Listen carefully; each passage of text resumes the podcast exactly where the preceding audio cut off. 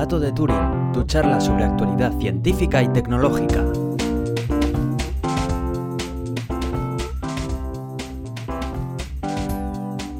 Bienvenidos al Gato de Turing, yo soy Aitor Brazaola. Y yo soy Iván Eguía.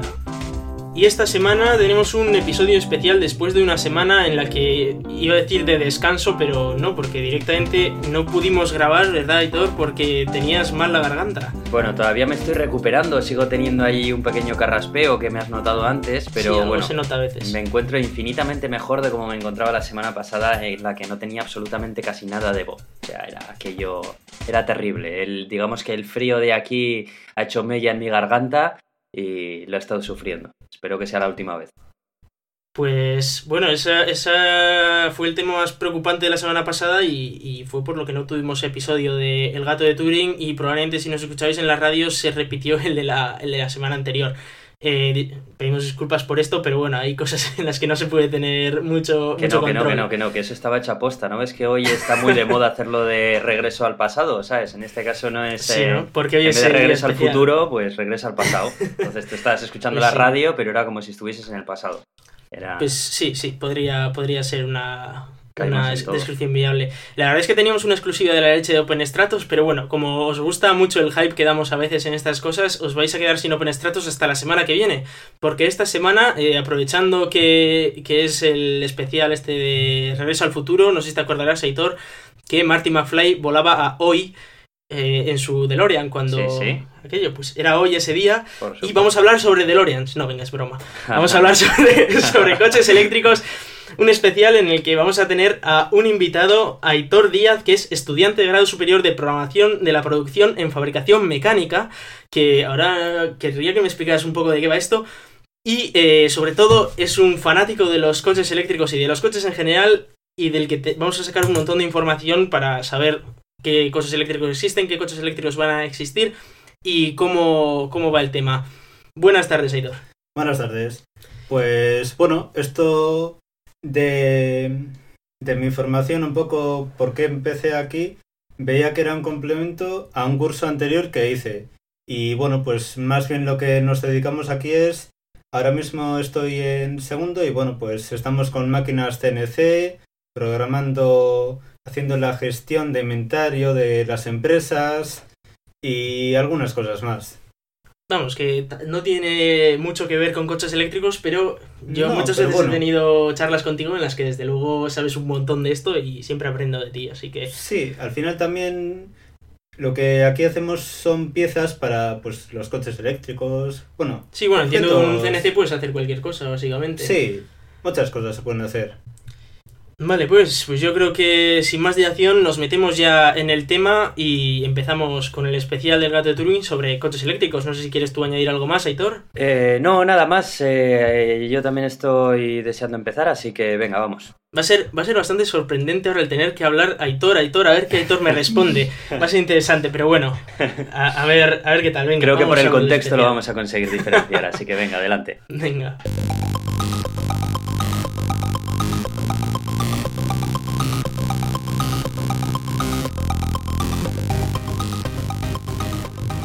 Bueno, pues Aitor, eh, empezamos con, con algo básico. ¿Tú tienes un coche eléctrico? No, ya me gustaría, pero no, de momento no lo poseo.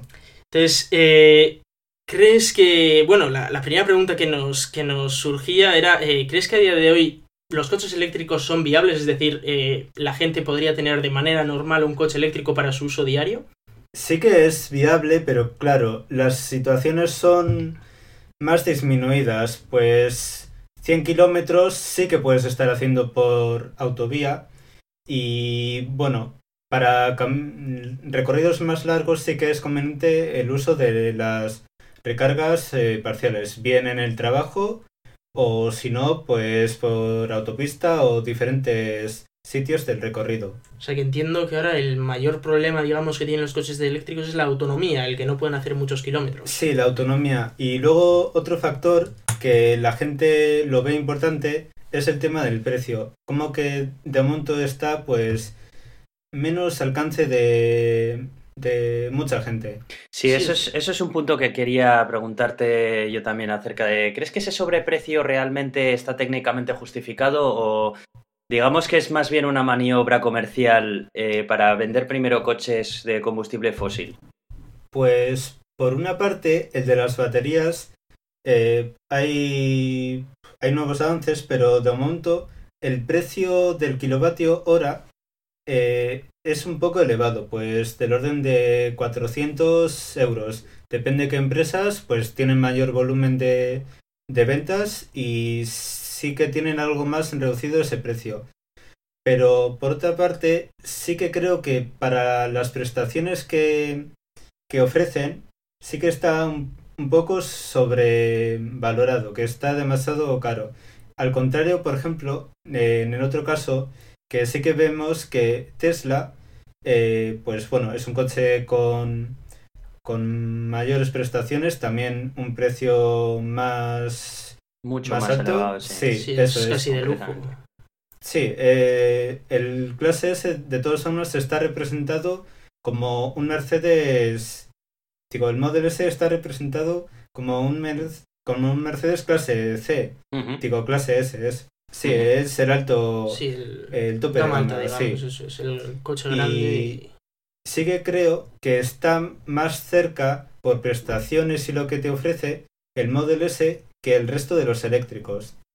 A mm. excepción de igual algunas pequeñas marcas que, bueno, no tienen ese prestigio y lo intentan poner más a un precio reducido, pues con tal de darse a conocer, dígase, pues prototipos que se están haciendo como Tachari, eh, Colibri, una empresa de, de Francia y alguno más. Eh, ¿No te da la sensación de que parece que están tirando más del carro empresas, digamos, más pequeñas, eh, de que están haciendo ahora, algo así sería como las indies, que las propias grandes marcas del automóvil de hasta hoy en día, por ejemplo, esas últimas que has mencionado, eh, es sorprendente porque no has mencionado ni a BMW ni a ni, a, ni bueno, eh, la mayoría de así de eso es. no, han sido como, como empresas indies. ¿Qué, qué, por, qué, ¿Por qué es eso? Que, sí, porque resulta que las empresas grandes sí que tienen tecnología suficiente, ¿no? Sí, sí que tienen tecnología, pero yo creo que es más rentable el estar manteniendo el tema del, del mantenimiento del coche, los talleres y el resto. Además que igual no todos están por la labor de hacer unas inversiones importantes que a, a, día de hoy o a un plazo más corto no, no es rentable para ellos. Claro, es que eso es lo que yo quería preguntarte. Eh, si supongamos que un empresario de, una empresa como General Motors se quiere meter en el mercado eléctrico, tendrá que hacer una inversión en I+.D. muy grande porque necesitará baterías, necesitará crear, no sé, digo yo, algún tipo de motores eléctricos que no tiene. No sé, tendrá que hacer una inversión que a día de hoy no tiene que hacer si quiere construir un coche nuevo. Mm, sí que es verdad, pero Luego, por el tema de la ley de emisiones de California, hay unos grandes fabricantes, eh, Chevrolet con el Spark, que aquí lo tenemos en el mercado, que está haciendo, que tiene hecho un gran coche y por poco más de lo que puede costar eh, el Spark aquí, eh, pues en su versión más, más equipada, sí. sí. Entonces, o sea, digamos que Chevrolet parece igual de los más grandes es el que más se está moviendo, aunque tengo entendido que también Nissan tiene el Leaf por ahí y Renault tiene alguno, el Zoe y tal. Sí.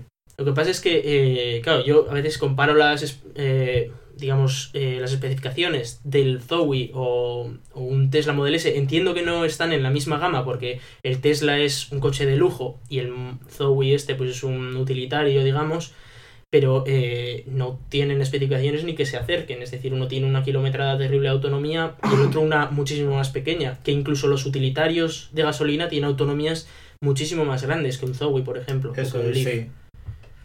Entonces, eh, ¿realmente eh, crees que se, se, está trabajando lo suficiente en esta llegada de los coches eléctricos? Porque hace dos semanas creo que era, había un jaleo con Volkswagen terrible porque se habían pasado las emisiones, eh, encima habían hecho trampa y, de, hecho sacaron un comunicado varias marcas diciendo que era imposible bajar tanto las emisiones como se pedía. Sí, de hecho solicitaron a la Unión Europea que permitiese vehículos con mayor cantidad de emisiones. Sí, Entonces, ¿crees que se está haciendo lo, lo correcto? ¿Se, ¿Se está invirtiendo como se debe el dinero? Pues en unos ámbitos me parece que, que un poco que no. Eh, yo no soy un entendido de motores de combustión, o sí, tendrán sus, eh, sus costes operativos, cada vez costará más evolucionarlos y es por eso. Eh, sin embargo, sí que están sacando pues los híbridos enchufables de los cuales pues em, mediante unas mediciones poco fiables o así están haciendo que el consumo real eh, caiga. Bueno, claro, eh, le meten cierta cantidad de, pues, de energía mediante la batería, eh, pues algunas están rondando los 10 kilovatios hora, pues, y luego con el motor de combustión, pues logran, intentan hacer esos 100 kilómetros que, bueno, pues, que de batería y aunándose estos kilómetros que le dé el de gasolina, igual depende de la batería, pues 30-40 kilómetros, se consiguen los 100 y así pues dicen que se reduce el combustible. Claro. que digamos que es como una trampa legal, ¿no? Eh, tengo Sí, un coche de gasolina, pero meto un pequeño motor eléctrico que me hace unos kilómetros y así estoy consumiendo menos a la larga. Claro.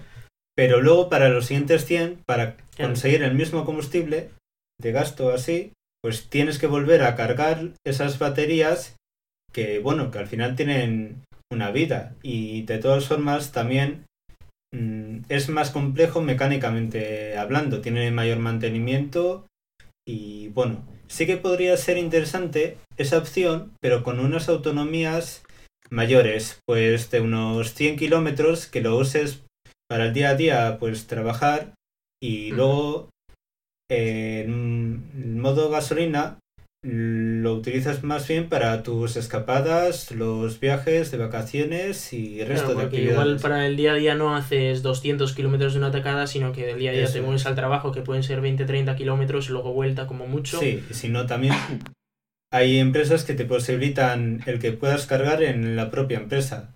Mm, Aunque tampoco se ven muchos, o yo no he visto tanto. Sí que he visto alguna, alguna conocida en Bilbao, pero tampoco se ve mucho. Que, que No, cada empresa es que vas no tienes un cargador. que además esos precios pues son de bastante altos. Eh, sí que hay eh, países que están fomentando estos híbridos enchufables y, y bueno, pues tienen unas generosas ayudas, claro.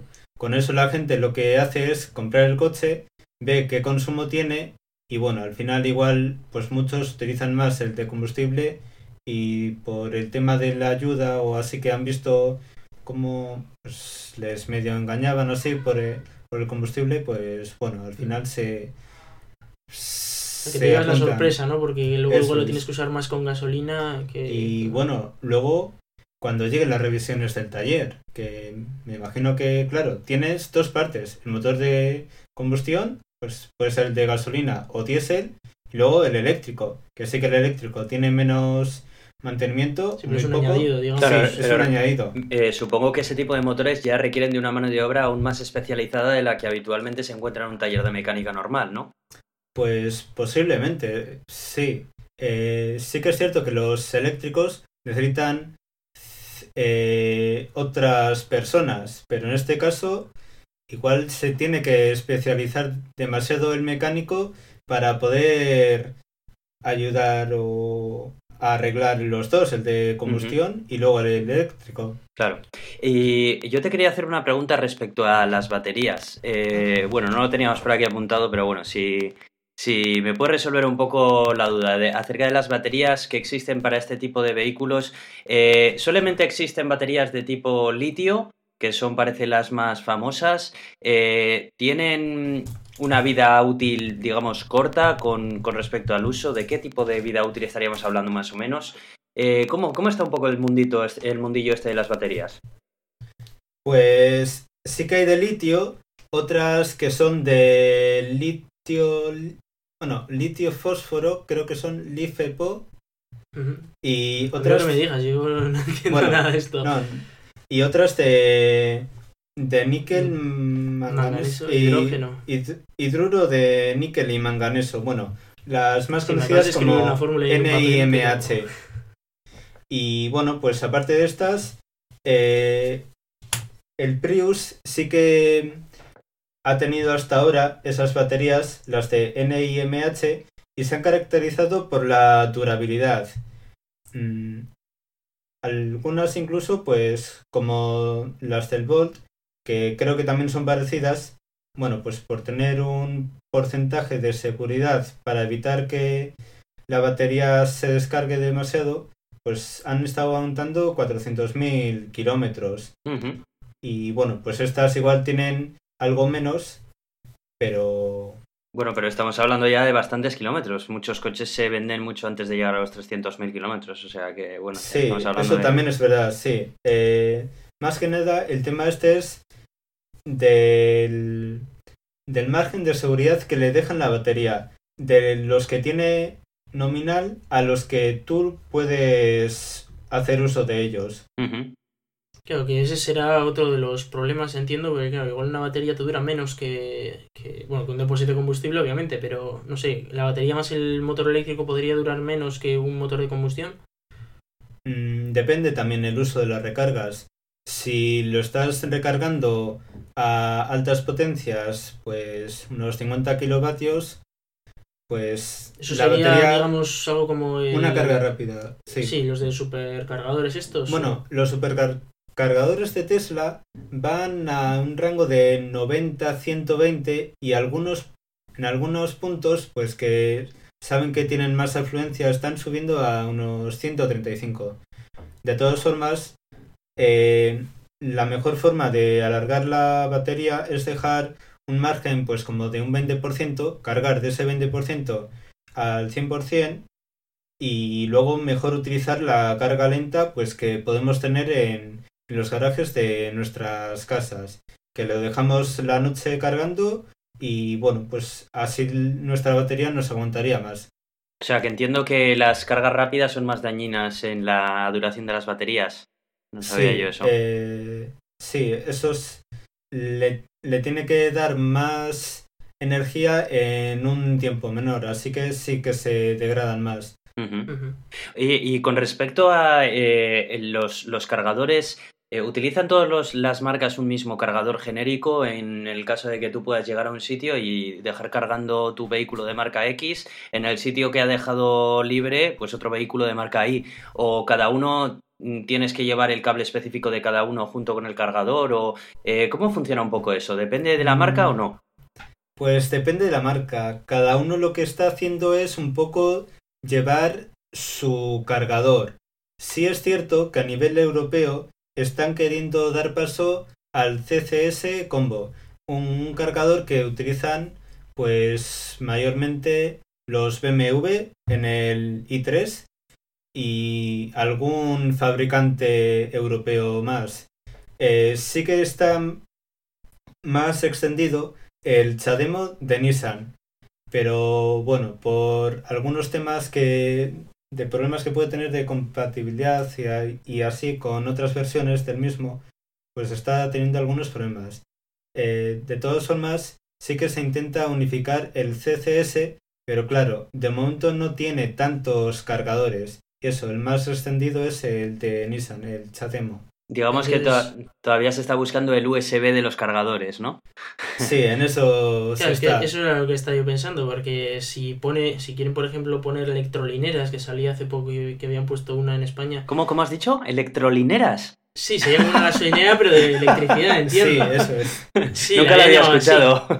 Nunca había escuchado ese término, macho. Gracias. Claro, si, si tienes que poner una de esas, claro, tú vas a, a la gasolinera, coges el, el tubito este y lo metes en el este y te sirve en todos los depósitos, Sí, entiendo bueno. yo. Pero el de la electrolinera este te vendría.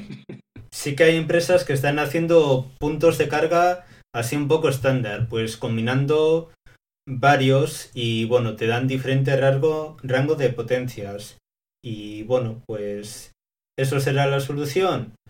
Pues Hombre, igual al final la todos los solución estará por, puntos... estandari- por estandarizarla, entiendo yo. Sí, podría estar bien para la recarga lenta, pues eh, un cable suco, el que tenemos nosotros por casa, y luego para la rápida, pues viene igual, en algunos casos puede ser como mucho en corriente alterna de un tipo y de continua, que tendríamos esos tres, que ya cada coche pues tendría un, un cable para cargarlo en casa, más luego el de continua, pues depende de las prestaciones del coche y el de alterna, pues también depende de las prestaciones. Pues, y luego viene Tesla y pone el suyo otra vez. Eso te iba a decir, que es. Tesla...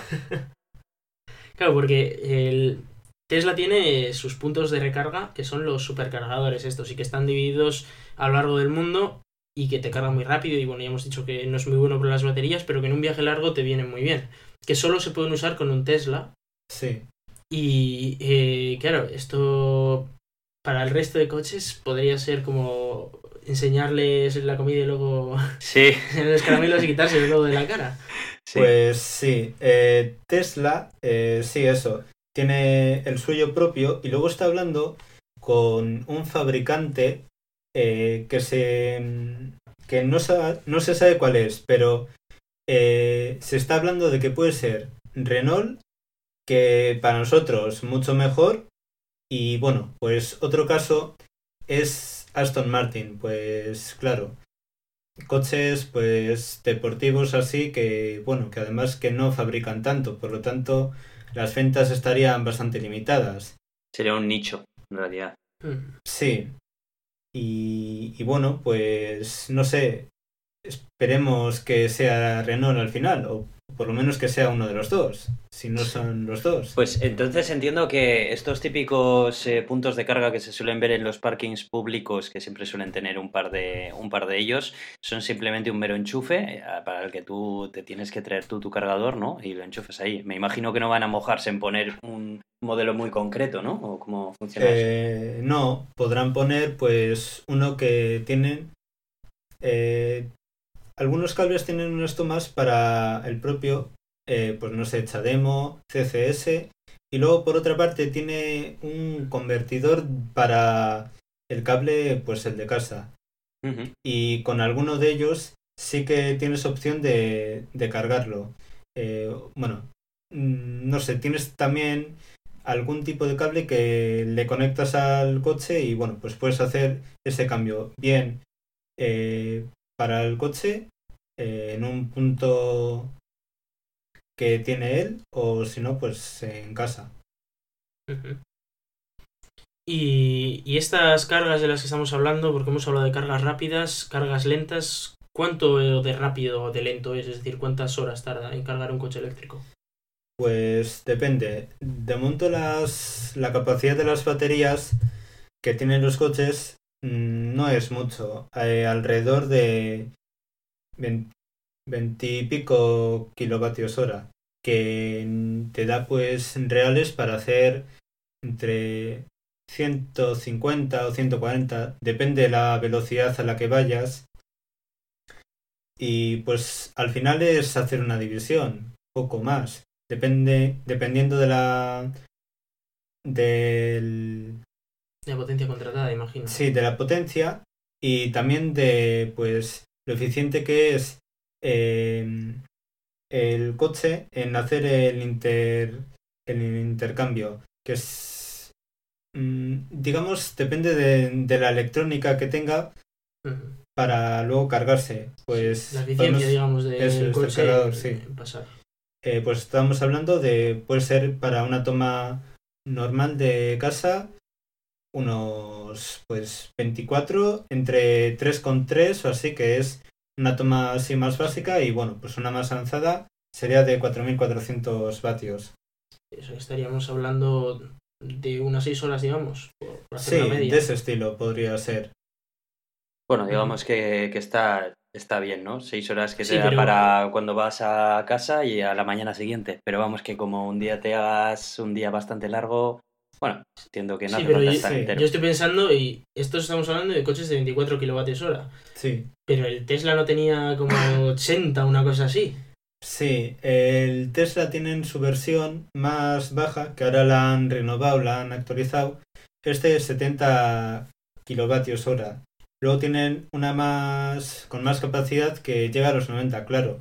Eh, Pones eso a En una se tira ahí toma, dos días. en una toma así, pues tienes que contratar una potencia más elevada. Eh, encima, pues si lo coges desde tu propia casa, pues bien que tienes un chalet, pues tendrías que limitar el uso de los otros electrodomésticos, porque al final tienes una cierta potencia y se va a, a los electrodomésticos de la casa y luego al coche. Por lo tanto, eso lo tendrías que poner mejor pues a la noche que, que no habría tantos Claro. eh, Consumo eléctrico en general. eso, no Claro, hay yo me- tanto menos consumo consumo. eléctrico. sí. Me estoy imaginando cuando se saltan los plomos, ¿no? Que siempre te pones Eso ¿qué, qué tengo por ahí sí. encendido y tal. No, que es el coche y tal. Me cago en el, Claro, además puede no estar encendido, que estará Estás en pijama ahí, pero- tienes que salir a la calle, desenchufarlo, hace un frío que te caga.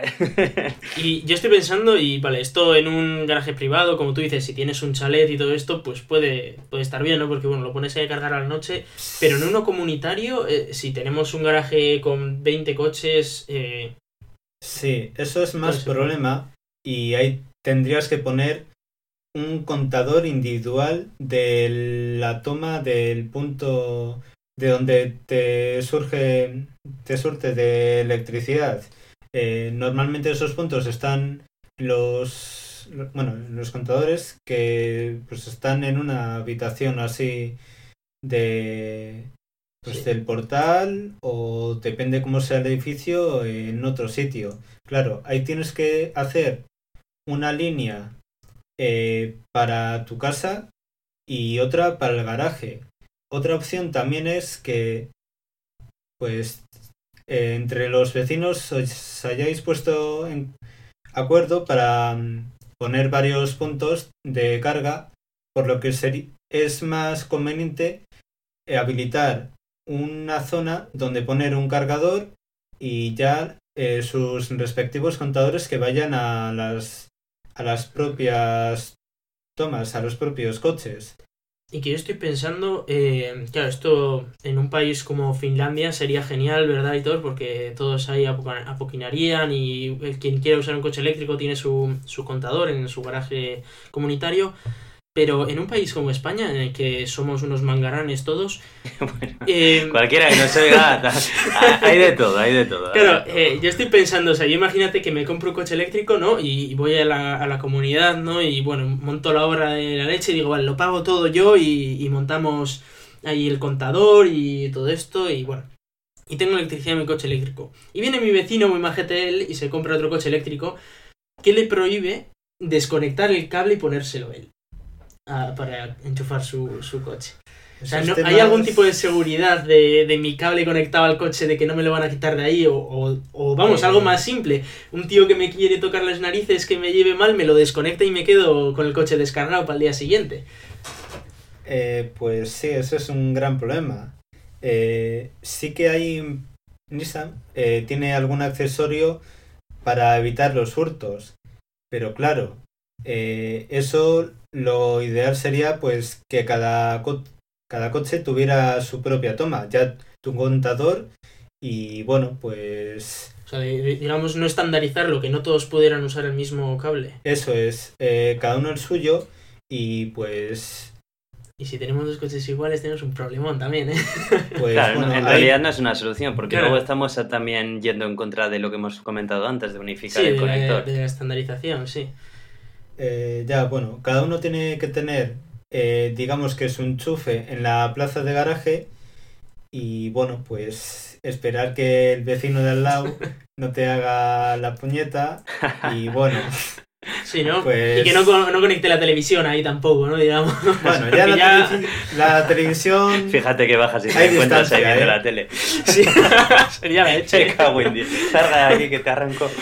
No, pues yo creo que habrá empresas que se encargan de estas cosas que sí que tendrán alguna forma mm, de evitar a gente que no quieres, pues bien mediante algún programa, pues o si no poniendo una contraseña y que no te Sí. da electricidad. Sí, o con la simple llave, digo yo que tendrás una llave para el coche y con esa misma llave, cuando esté el coche cerrado, pues si tiene el cargador conectado, que no se pueda sacar, alguna cosa de Eh, esas. Sí. sí, Sí. algo de eso, pero creo que poca cosa Así hay. que por ahora igual no, no, No. se está evolucionando mucho. También es verdad que como igual si en tu garaje, garaje comunitario quieres poner un coche eléctrico, vas a ser tú el único que va a tener un coche eléctrico, así que no creo que haya... Bueno, al problema. final depende de las necesidades de movilidad. Si no son muchas y tú has estado haciendo tus cuentas, al final te sale mejor el coche eléctrico, pues igual a los apasionados del coche de combustión, pues sí que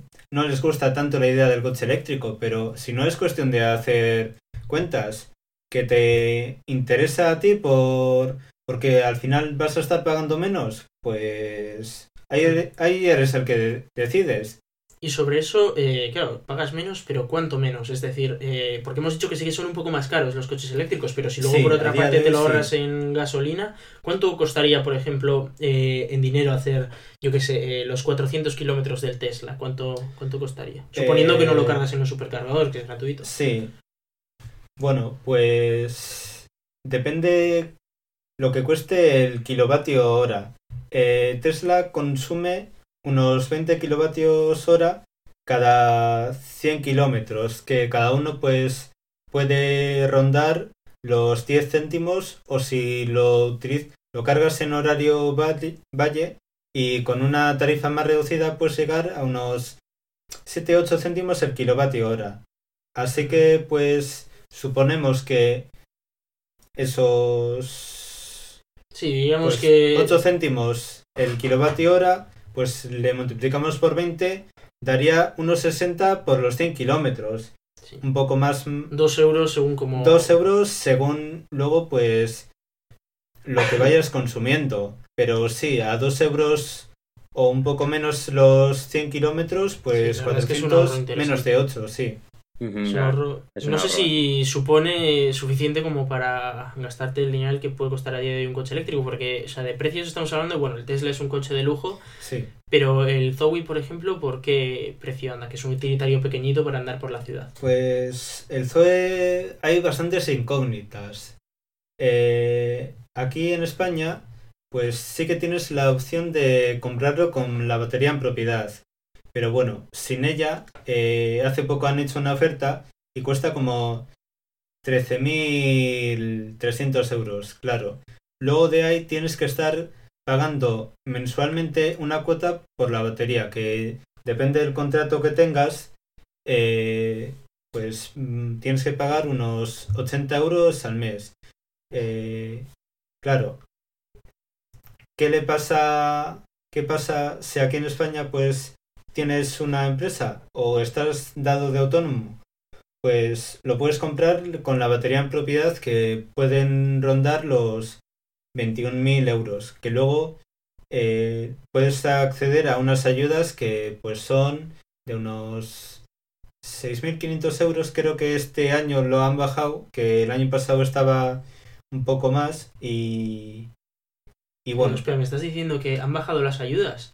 Es decir, Sí. o sea, la- encima de que hay que fomentar más el coche eléctrico porque tenemos más contaminación, eso, y encima de que estamos saliendo de la crisis y todo va tan genial, bajan las ayudas, ¿no? pues sí, han bajado las ayudas porque bueno, pues hay que repartir este dinero con los otros vehículos de combustibles alternativos, dígase el GLP, GNC, eh, luego también algo conflictivo que lo han metido eh, el de los vehículos de hidrógeno, que de momento no hay casi fabricante que tenga algo pues a la venta. Sí que están haciendo pruebas y enseguida van a tener a la venta alguno Toyota, el Mirai, mm, digamos un coche parecido al Megan, un poquito más grande, con una potencia pues pequeña para lo que cuesta, eh, unos 130 caballos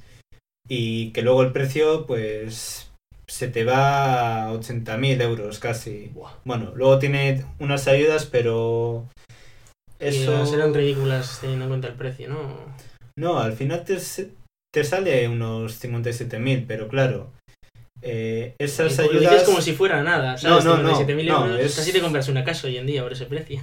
Pues depende. No, hay ciertos gobiernos que sí que le están haciendo por... Al final te sale por ese precio, por los 57.000. Eh, por ejemplo, en Japón. Claro, aquí con menores ayudas pues el precio subiría más. Vamos, que no sé, no es una...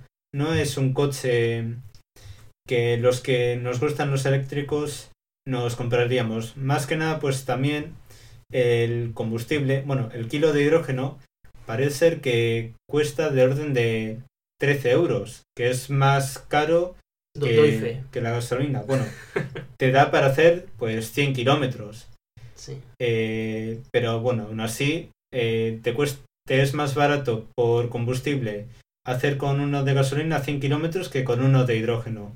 Aparte que luego el tema de las seguridades, pues se dice era- que puede mayor duda, explotar. porque el hidrógeno, como lo juntes con el oxígeno, eso se explota, pero explota, crea Sí. agua y todo el rollo. Y luego tienes el tema de que si quieres tener combustible e hidrógeno dentro del coche, eso tiene que estar a muy alta presión y muy frío. Sí, a unos 700 bares o así Claro, dicen. es, una locura. Vamos, porque si no el coche volaría, básicamente. Oye, Bueno, ese es Sí. otro tema, sí. Que. Pues eso, que. mm, De momento no se han hecho eh, testes de seguridad, o si se han hecho, pero no han salido a la calle, no, no se han anunciado en las revistas. Y ese es otro tema importante. Que, que puede explotar y puedes tener ahí una bomba debajo de los pies. Que Uf, eso también. sí. Eh, oye, que yo no, no había visto el Zoe este, lo estoy viendo ahora y bueno, está bastante bien, ¿eh? El- está bastante chulillo y tal. Eh, a- estaba viendo, lo que me ha llamado la atención es que, bueno, parece que ya empieza a parecerse más a un utilitario normal, ¿no? De, mm, que podría pasar desapercibido en la calle, porque hasta ahora los diseños que yo había visto de coches así eléctricos más económicos, digamos que tenían un diseño totalmente radical que llamaba la atención Sí, cuando los veías por la calle y muchas veces no de manera muy positiva, ¿no? Era como de, ¿qué, es esa cosa con cuatro ruedas que se mueve por ahí? Y respecto a esto yo te quería preguntar, si consideras que eh, los coches eléctricos deben aparentar ser un coche tradicional en cuanto a apariencia y sonido o por la contra avanzarían más si avanzan por una rama diferente tanto de diseño como de tal, eh, ya que puede ser que quizá el diseño de los coches actuales pues viene dado por una serie de necesidades técnicas que se han ido arrastrando en los coches fósiles, pero que no necesariamente tiene que ser un eléctrico. Pues no tiene por qué. Quiero decir, eh, los eléctricos en la parte frontal, al no necesitar mm, refrigeración del exterior, que ya las propias baterías y el, motor, con la refrigeración que tiene, no necesita ese aire, por lo tanto, esa parte del morro se puede reducir. Mm, Y no tiene por qué estar así como el Nissan Leaf, pues que algunos lo odian y bueno, pues otros les gusta. Sí. Y que bueno, eh, tantos comentarios acerca del aspecto han tenido. Sí, yo por ejemplo me fijo en el Model S de Tesla que tiene cerrado efectivamente la, la Eso, tobera sí. delantera y eso le da mejor aerodinámica porque claro, al- Sí, al, no... no- entrar el aire ahí dentro... Eso es, eh, el aire no tiene que ir sorteando los agujeros que tienen las rejillas y demás. Claro, porque entiendo que hasta ahora todo eso pues venía a responder la necesidad que tenían los coches de combustible fósil de refrigerar lo que es el pues todo el motor, ¿no? Pero claro, en este caso como la refrigeración mm, es eh, responsabilidad de otro de, lo- de otro componente, pues no necesita no Sí, directamente se, calen- se calienta mucho menos porque no Claro. está explotando nada dentro del Sí, coche. además que es mucho más eficiente, pues algunos en laboratorio están consiguiendo eficiencias de 90-95%. En la calle Wow. baja algo, pero no baja igual hasta el 20% que puede ser el rendimiento de algún coche de combustión que es que podemos ver en la calle. Sí, la verdad es que es algo a tener muy en cuenta, sobre todo teniendo en cuenta que los nosotros nos estamos cargando bastante los recursos que tenemos y el aprovecharlos mejor con mejor eficiencia nos vendría bastante bien. Eso es otro punto al que yo quería llegar. Eh, con respecto a lo de, bueno, parece que es evidente, ¿no? Que el hecho de utilizar coches eléctricos eh, es, eh, digamos, más, eh, más friendly con el medio ambiente. Eh, sin embargo, eh, no nos olvidemos que si esto se llega a un momento en el que se populariza tanto que llega a sustituir totalmente a los eh, vehículos tradicionales, eh, claro, esa energía eléctrica también sale de algún lado y no sale, vale, hay mucha energía eléctrica verde, pero ¿sería sostenible? Quiero decir, ¿estaríamos también dañando el medio ambiente de, una forma diferente pero parecida o no se podría Pues, llegar? Sí que estaríamos dañando el medio ambiente teniendo la energía de centrales, pues Sí, eh, las de gas. contaminantes, sí, o las de gas. nucleares. sí que sería mucho más interesante que esa energía proviniese de mm, molinos, eh, placas solares, hidroeléctrica y demás. Eh, si todas esas fuentes de energía fueran renovables, sí que sería un coche eléctrico real con cero emisiones. Y, y bueno, algunos países eso es lo que están tratando, otros pues sin embargo no están tanto por la labor o, o bueno, quieren estar pero no están. Y bueno, ahí está un poco el tema. Pero ¿tú crees que actualmente con la infraestructura que existe eléctrica sería, sería sostenible que todo el mundo tuviese en vez de un coche normal un coche eléctrico? Hay que tener en cuenta de que, que supondría muchísimos vehículos. Pues según he visto alguna noticia o así, el sistema eléctrico español sí que está preparado para, para tantos coches eléctricos. Lo que pasa que igual algunas zonas habría que ponerlas mejor, readecuarlas o así. Igual son algunas un poco más viejas y no están tan preparadas. Pero sí que se necesitaría un tiempo eh, como para ir a adecuarse o para que la gente pues vaya comprando el coche eléctrico y que no sea todo de golpe y que se caiga la, la red eléctrica y bueno, claro, el- a los que no les gusta el coche eléctrico pues dirán que mira que han mm, pues no hay manera de que todos los días eh, se está cayendo, que tenemos que hacer otras cosas, hacer inversiones, mejorarlas aún más, con lo que su cos- el coste aumentaría. Claro. Sí. Digamos que eh, a día de hoy, eh, aún así, sí que es verdad que ahorras bastante. Es, Sí, se ahorra bastante, se sí. ahorra- o sea, no solo en cuanto a dinero, sino en cuanto a emisiones. También Sí, es- eso en sí. un coche eléctrico ahorras un montón. Al final, lo que en principio dejas de emitir es eh, el CO2 eh, que echa al moverse. Aunque vayas nutriéndote de energía pues hecha por centrales de carbón o algunas no renovables. Y respecto, est- est- ¿estos coches utilizan un consumo de aceite menor que los coches tradicionales? Porque también es otro factor muy contaminante de los coches tradicionales. No, no, eh, no utilizan aceites. Eh, lo único que sí que es cierto que los procesos de reciclaje de las baterías, por el tema de las tierras raras, sí que es contaminante. Y bueno, eh, hay empresas que lo que están haciendo es mm, ver que de otra forma pueden sustituir esas tierras raras que, bueno, pues son elementos más escasos y que están a manos de ciertos países eh, a lo largo del mundo. Si no tengo yo mal entendido, una tierra rara, por ejemplo, es el uranio. Sí, eh, bueno, igual no el, el uranio, pero me imagino que no hay otros el materiales como el cadmio que sí que se está utilizando y claro, lo que intentan hacer es reducir ese uso eh, pues en los motores, por ejemplo.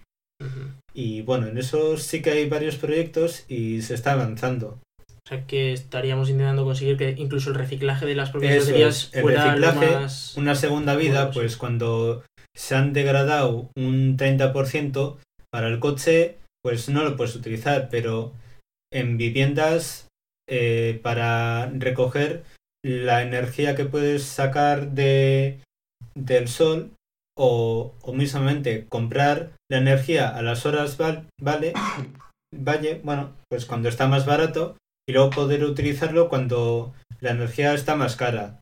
Eso sí que sería interesante y no tiene por qué ser una batería nueva, puede ser que tenga una capacidad del 60%. Es decir, que en vez de comprarte un coche nuevo, dejas, coges la batería que tenías, te la pones en casa y te compras y, una batería y nueva. puedes seguir utilizando.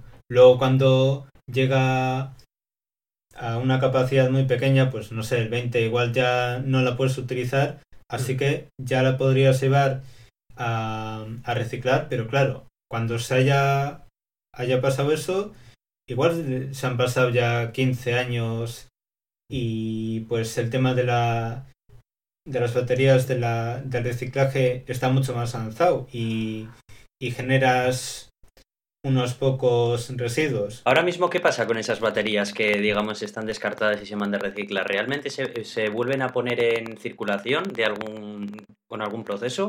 ¿O son baterías que ya no, e- ese componente, ese material ya no vale para nada? Eh, sí, sí que vale. Hay algunas que lo que están haciendo es, eh, como las baterías van por módulos, eh, pues lo que intentan hacer es eh, reparar ese módulo si hay alguna forma de hacerlo, o si no, sustituirlo.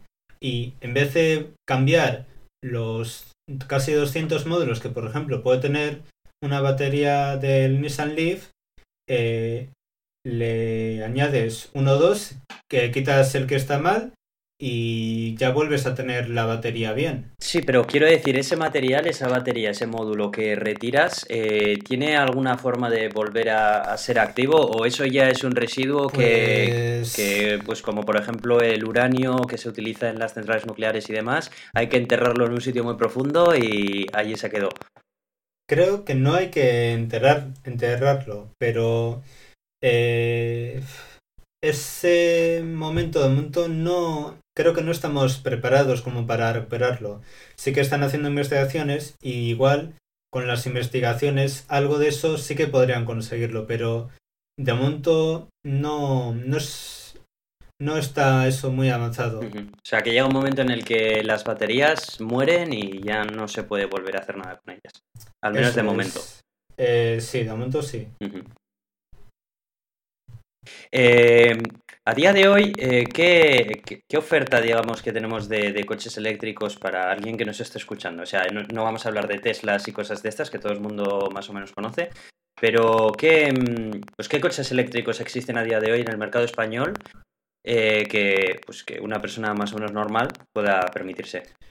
Pues están los compactos, dígase pues el Nissan Leaf, eh, luego también los utilitarios como el Kia Soul, el Renault Zoe, eh, algunos otros pues ya en mercados más concretos como en el estadouni- estadounidense, más bien en California, por el tema de la ley de protección ambiental que les exigen a los fabricantes eh, tener unos, unos vehículos eléctricos, pues eh, porque si no, pues les prohíben vender ahí en ese mercado. Pues por ejemplo, el Chevrolet Spark y luego también una versión del Fiat 500 eh, que, que está muy avanzado para el precio y lo que lo que ofrece el coche. Luego por otro lado, pues están algunos alemanes, así, Volkswagen, tiene el Golf eléctrico. Volkswagen, ¿no? Muy bonito y muy potente, por cierto. La verdad que se me han ido los ojos al anuncio de ese coche cuando lo vi. La verdad. El Golf. Bueno, si quieres más potencia, vete al BMW i3 que tiene 170 caballos. Y bueno, pues si también quieres ir por ahí, pues eh, también tienes el Mercedes clase B. Yo la verdad es que Volkswagen ni, ni lo tocaría con un palo. Ahora, visto es lo visto. Otras Bueno. grandes han caído. Eh, una estadounidense, pero bueno, mm, mucho más no hay. Algunos pequeños fabricantes eh, que igual tienen producciones muy pequeñas, pero que de momento no tienen esa fuerza como para empezar. Y bueno, en España sí que tenemos un fabricante que se llama Belantur Cars. Y bueno, pues está en desarrollo. También ha empezado como Tesla una startup y quiere desarrollar sus vehículos para luego poder ponerlos a la venta. Bueno, entonces parece que está empezando a haber un poco más de oferta, porque hace muy poquito tiempo no había prácticamente nada, aparte de coches barra bicicletas, como este que tenía el, el, el Renault, que Sí, sí, ¿no? el Sí. Twizy este, que era más una Sí, bicicleta que un y- coche. Y los conocidos como los trillizos. El Citroën C0, el Peugeot Ion y el Mitsubishi IMI-E. Eh, pues se, pus- se pusieron para hacerlos y cada una de las marcas lo que hizo fue acoplarlo un poco a pues a los estandartes de calidad que tienen, un poco modificarlo, pero más que nada el coche es el mismo, con mismas prestaciones, autonomía, solo que el equipamiento pues en algunos varía y también, por supuesto, el precio. Y viendo la adopción que está habiendo, porque eh, vemos como en países como Noruega ya hay muchísimos coches eléctricos. Luego tenemos países como Dinamarca que han subido el IVA de los coches eléctricos al 180% por alguna razón. Madre de Dios. y eso- Sí, te, cuesta el triple básicamente del coste del vehículo. También a los de combustión le han subido, pero bueno, dicen que es para reducir el déficit público. Imagínate si se pone a reducir así Rajoy el déficit, estamos jodidos. Bueno, lo que faltaba ya, calla, calla. que, que no, se- que no se entere. y, y luego estamos viendo que, bueno, eh, que en España tú has dicho que han reducido las ayudas. Eh, ¿cómo, ¿Cómo está afectando esto a la tasa de adopción del coche eléctrico? Es decir, ¿vamos a tener pronto más coches eléctricos que de gasolina o de diésel? ¿O estamos hablando de aquí a 30, 40 años? Eso aquí en España va, a costar. Así como en Noruega eh, han tenido mm, ventas o el coche eléctrico se ha tenido pues ventas frente a coches de combustión de, de un 20% en algún mes, incluso a casi 30 llegaron eh, un mes el año pasado, pues el resto del- de los sitios, de los países, pues están muy por debajo.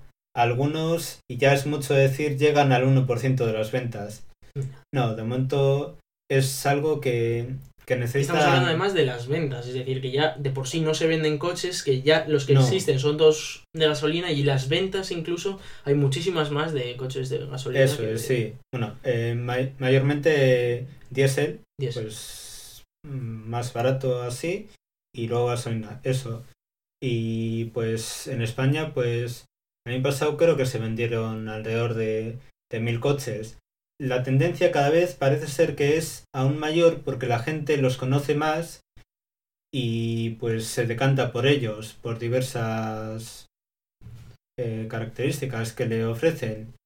Y bueno, de momento es algo que está muy parado y que sí que sería interesante eh, llegar a esperar al 2017, que es cuando se va mm, van a sacar la siguiente generación de baterías eh, con mayores capacidades y que podrían recargarse en menor tiempo.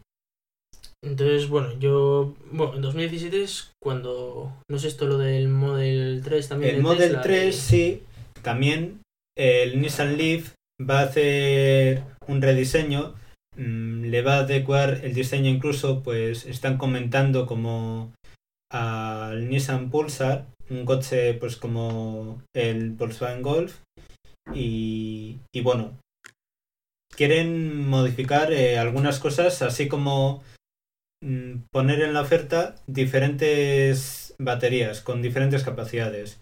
Una más económica igual pues están hablando como la actual de 30 kilovatios hora y una con mayor capacidad pues igual hasta cerca de los 50 pero bueno de momento esperemos que en el 2017 cambie esto un poco y, y mucho más pues de momento no, no hay.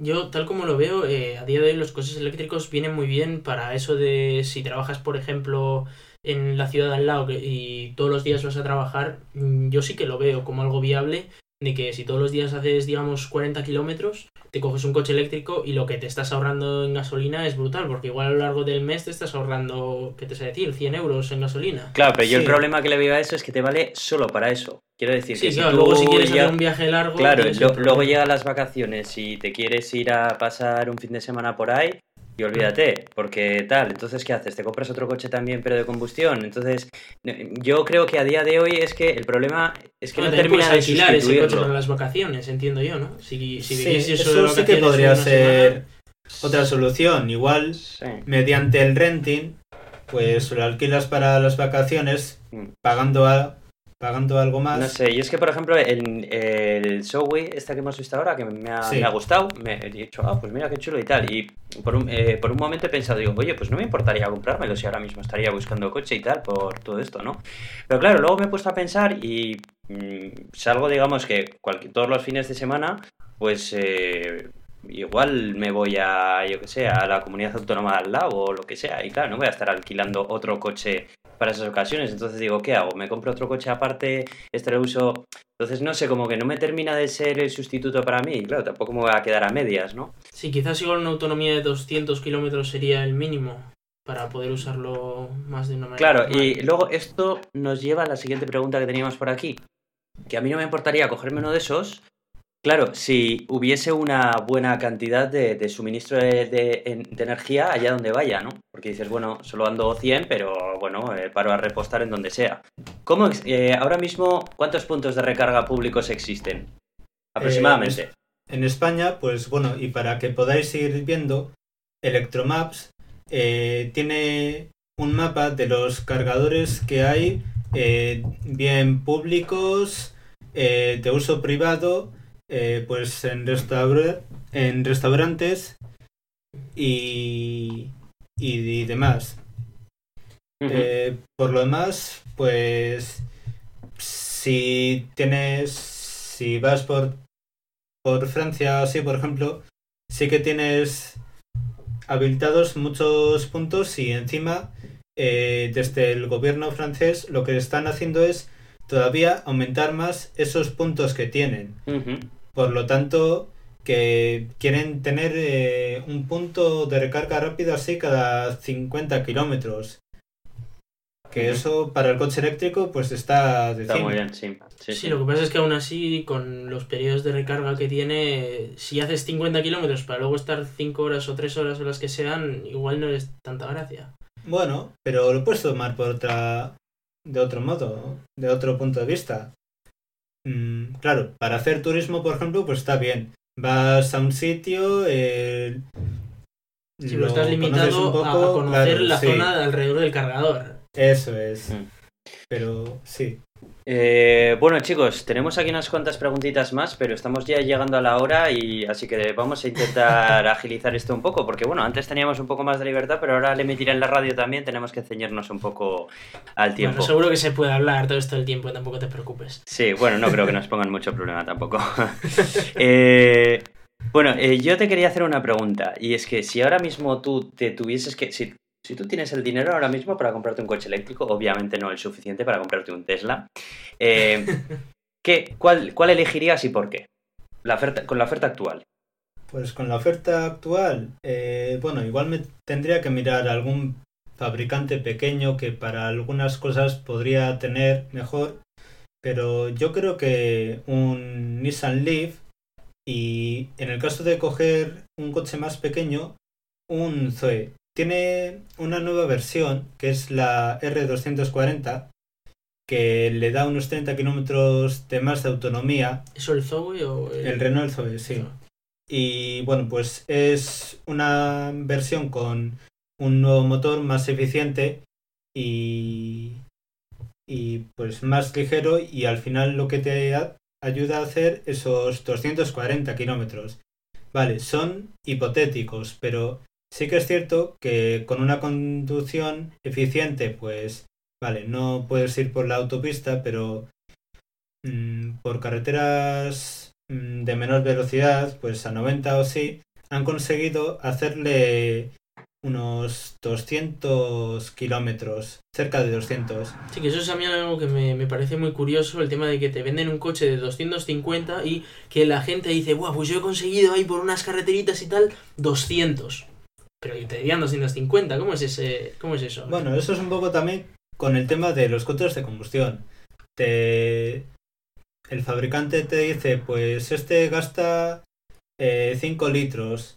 Luego intentas hacer esos 5 litros de, de consumo y bueno, pues mm, llegas al final del trayecto y que has consumido más en Vamos, esos que 100 tal que es un kilómetros. Volkswagen como una casa.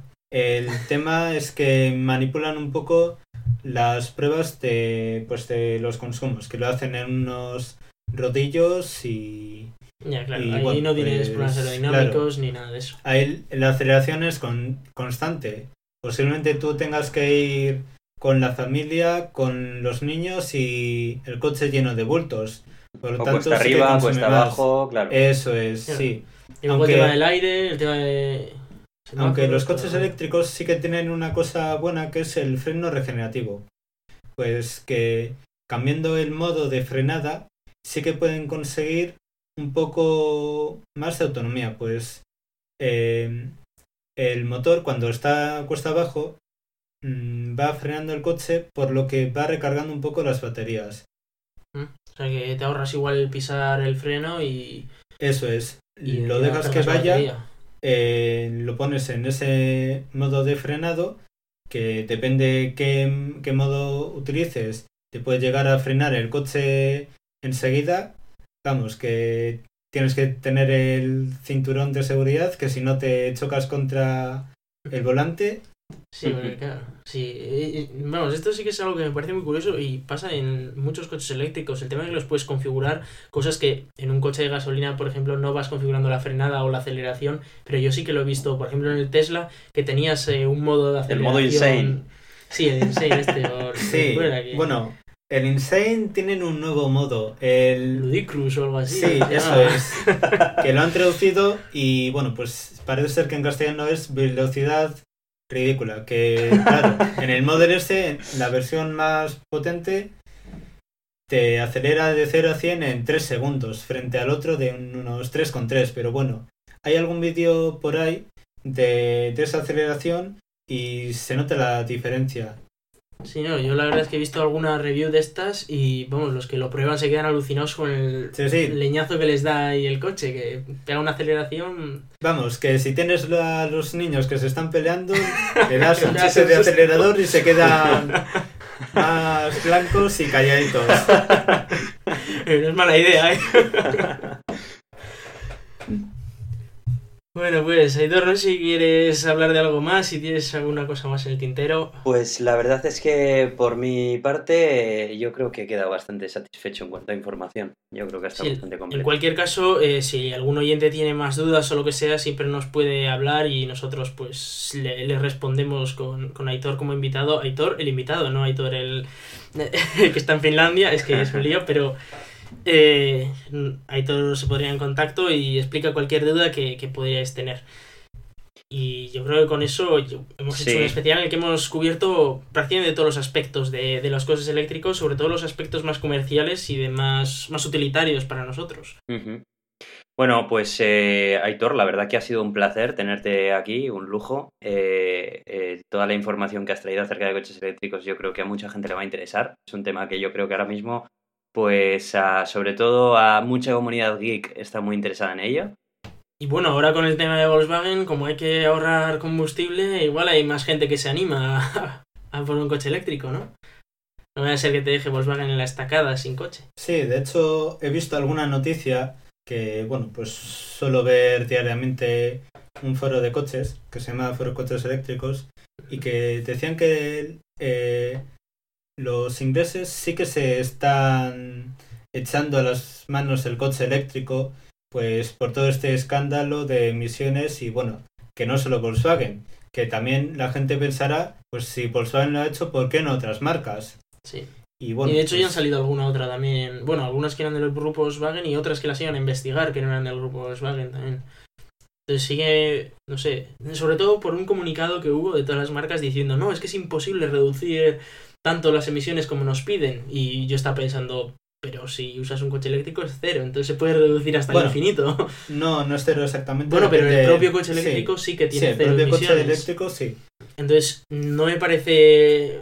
Me parece que igual podría ser la alternativa, ¿no? Oye, si estaban hablando ellos de, oye, que, que ponga más flexibilidad en la normativa. Oye, igual también os podéis poner a hacer coches eléctricos todos. No, no me parecía una locura, la verdad. pero bueno, hay muchas presiones y entiendo que, que es muy complicado. Sí, la verdad que sí. Bueno, pues vámonos a ir despidiendo ya, ¿no? Pues sí.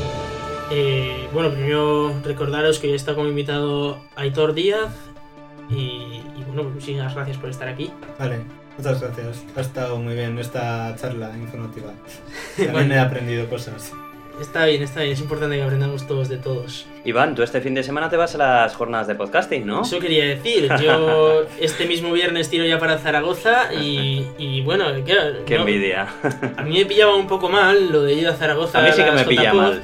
Bueno, No te me pilla mal, pero claro, pero me dijeron esto de la nominación y tal, y dije, hombre, pues hay que ir, obviamente, porque la verdad es que fue un honor grandísimo que nos nominaran y, y va a ser un honor estar compartiendo esa nominación con otros cuatro podcasts estupendos de tecnología y con otros de, de otras ramas. Y a ver quién gana, la verdad es que muchísima suerte desde aquí a todos los participantes, un poquito más a nosotros, ¿verdad, Hitor?